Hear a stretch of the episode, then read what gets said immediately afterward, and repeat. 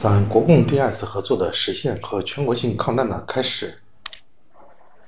以、一二九运动和共产党提出的抗日民族统一战线新政策。华北事变以后，中国民族危机加深，中日矛盾激化。一九三五年十二月九日，在中国共产党救存图王、全民抗战的号召和中共北平临时工作委员会的带领下。北平学生举行声势浩大的抗日游行，学生们喊出“反对华北自治运动，打倒日本帝国主义，停止停止一切内战，一致对外”等口号。游行队伍遭到了国民党军警的镇压。十二月十六日，北平学生和市民一万多人在天桥召开市民大会，反对成立稽查政务委员会，并举行了更大规模的示威游行。在群众的压力下，稽查政务委员会被迫延期成立，这就是“一二九运动”。“一二九运动”打击了日本帝国主义侵略中国并吞华北的计划，促进了中华民族的觉醒，标志着中国人民抗日救亡运动新高潮的到来。一九三五年十二月九日。在全国抗日救亡运动高涨之际，中国共产党及时提出了抗日民族统一战线的新政策。早在1935年8月1日，中共驻共产国际代表团就以中华苏维埃共和国临时中央政府和中共中央名义，发表为抗日救国告全国同胞书，呼吁全国各党派、各界同胞、各军队都应有兄弟阋于墙，外御其侮的真诚觉悟。捐弃前嫌，停止内战，集中一切国力为抗日救国的神圣事业而奋斗。同年十二月，长征到达陕北不久的中共中央在瓦窑堡召开政治局扩大会议，提出了在抗日条件下与民族资产阶级重建统一战线的新政策，批评了党内长期存在的左倾冒险主义、关门主义的错误倾向。瓦窑堡会议为迎接全国抗日新高潮的到来做了理论和政治上的准备。一九三六年五月，宋庆龄、沈钧儒、邹韬奋、陶行知、张乃器等爱国民主人士发起成立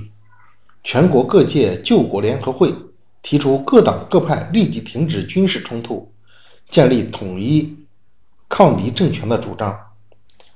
建立统一。抗敌政权的主张。一九三六年，中国共产党对驻扎在西北地区的东北军和国民党第十七路军的统一战线工作取得突破性进展。红军和东北军第十七路军之间实际上已停止敌对行动。日本对中国华北的扩大侵略进一步威胁到美英等国的在华利益。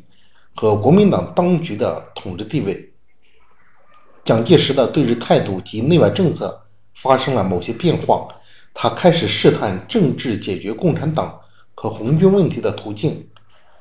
国共两党通过国外、国内不同渠道开始接触，就合作抗日问题进行初步磋商。一九三六年五月，中共中央发布《抗日停战议和一致抗日通电》。停战议和一致抗日通电，放弃了反蒋抗日口号，第一次公开把蒋介石作为联合的对象。九月一日，中共中央发出党内指示，明确提出党的总方针是逼蒋抗日。二西安事变及其和平解决，蒋介石虽然调整了内外政策，但是对日本。以及对中国共产党的态度还没有根本性的改变。一九三六年十二月初，蒋介石飞抵西安，逼迫张学良、杨虎城攻打陕甘地区的红军。张学良在对蒋介石哭谏无效的情况下，与杨虎城毅然实行兵谏，扣留了蒋介石，提出了改组南京政府、停止一切内战、召开救国会议等八项主张。这就是西安事变。中国共产党审时度势，从民族利益出发，确定促成事变和平解决的基本方针，并派周恩来等组成中共代表团赴西安谈判。经过与张杨以及南京方面代表宋美龄、宋子文的和平谈判，终于迫使蒋介石做出了停止剿共、联合红军抗日等六项承诺。西安事变的和平解决成为时局转换的枢纽，十年内战的局面由此结束，国内和平基本实现。为了促进国共两党的合作，一九三七年二月，中共中央致电国民党五届三中全会，提出停止内战、一致对外等五项要求。如果国民党将这五项要求定为国策，共产党愿意实行四项保证。停止武力推翻国民党政府的方针，苏维埃政府改名为中华民国特区政府，红军改名为国民革命军，特区实行彻底的民主制度，停止没收地主土地的政策。中国共产党的上述主张在全国引起巨大反响，也得到国民党抗日派的赞同。在国民党五届三中全会上，许多人联名要求恢复孙中山的联俄联共、扶助农工三大政策。全会表示同意国共两党进行谈判，并在会议文件上第一次写上了“抗日”的字样。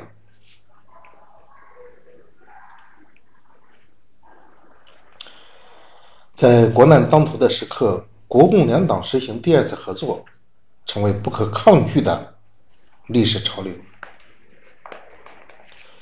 三第二次国共合作正式形成全国性抗战的开始。一九三七年卢沟桥事变的第二天，即七月八日，中国共产党就通电全国，号召全中国同胞团结起来，筑成民族统一战线的坚固长城，抵抗日本的侵略，并派周恩来等同国民党方面继续谈判。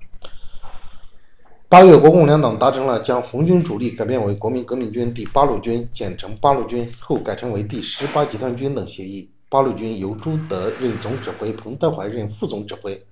八路军下辖三个师：第幺幺五师，师长林彪，副师长聂荣臻；第幺六二幺二零师，师长贺龙，副师长萧克；第幺二九师，师长刘伯承，副师长徐向前。全军共四点六万人。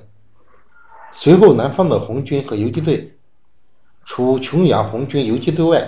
改编为国民革命军新编第四军，叶挺任军长，项英任副军长，下辖四个支队，全军一点零三万人。九月，陕甘宁根据地改称陕甘宁边区，仍是中共中央所在地。九月二十二日，国民党中央通讯社发表中共中央未公布国共合作宣言。二十三日，蒋介石发表讲话，实际上承认了中国共产党的合法地位。由此，以国共两党第二次合作为基础的抗日民族统一战线正式建立。抗击侵略、救亡图存，成为中国各党派、各民族、各阶级、各阶层、各团体以及海外华侨华人的共同意志。在中国共产党倡导建立的以国共合作为基础的抗日民族统一战线旗帜下，地不分南北，人不分老幼，全国人民义无反顾投身到抗击日本侵略者的洪流之中。北京密云县一位名叫邓玉芬的母亲，把丈夫和五个孩子送上前线，他们全部战死沙场，战死沙场。各少数民族、各少数民族和汉族人民一起投入到全民族抗战。马本斋领导的冀中回民支队进行大小战斗八百七十多次，歼敌三点七六万人。台湾岛内高山族等同胞在长达半个世纪的抗日斗争中，共有六十五万人英勇牺牲。香港、澳门同胞和海外华侨也以各种方式支援抗战。新加坡成立了以陈嘉庚为主席的华侨赈灾祖国难民总会，其分支机构遍及东南亚各国。一九三八年六月，宋庆龄接受中共中央建议，在香港成立保卫中国同盟，呼吁世界人民支援中国抗战。在祖国生死存亡的危机关头，中华儿女表现了空前的民族觉醒和民族大团结，他们以血肉之躯筑起了捍卫祖国的钢铁长城。